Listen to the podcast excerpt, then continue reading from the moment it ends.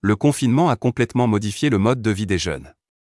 Ils se sont habitués à vivre seuls et à faire des activités plus calmes. Même depuis que la vie a repris son cours, la tendance est au tricot et aux soirées devant un vieux film. C'est ce que les internautes appellent la grande Maera, des jeunes qui revendiquent vivre comme une grand-mère. Tout a commencé avec le costal Grande Moser, le style vestimentaire qui s'inspire de celui des grands-mères chics en vacances. Depuis, les grands-mères continuent de faire fureur chez les jeunes. De nombreuses TikTokeuses partagent leur soirée passée à faire du crochet, seules, devant un film romantique avec un verre de vin. On est bien loin des clichés d'une jeune génération accro à son téléphone.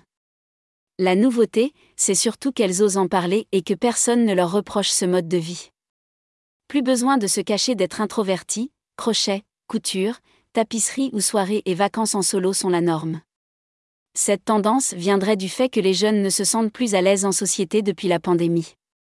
Un sondage de mars dernier pour le média britannique The Face avait d'ailleurs révélé que près de 67% des 14 à 23 ans aimeraient revenir au confinement.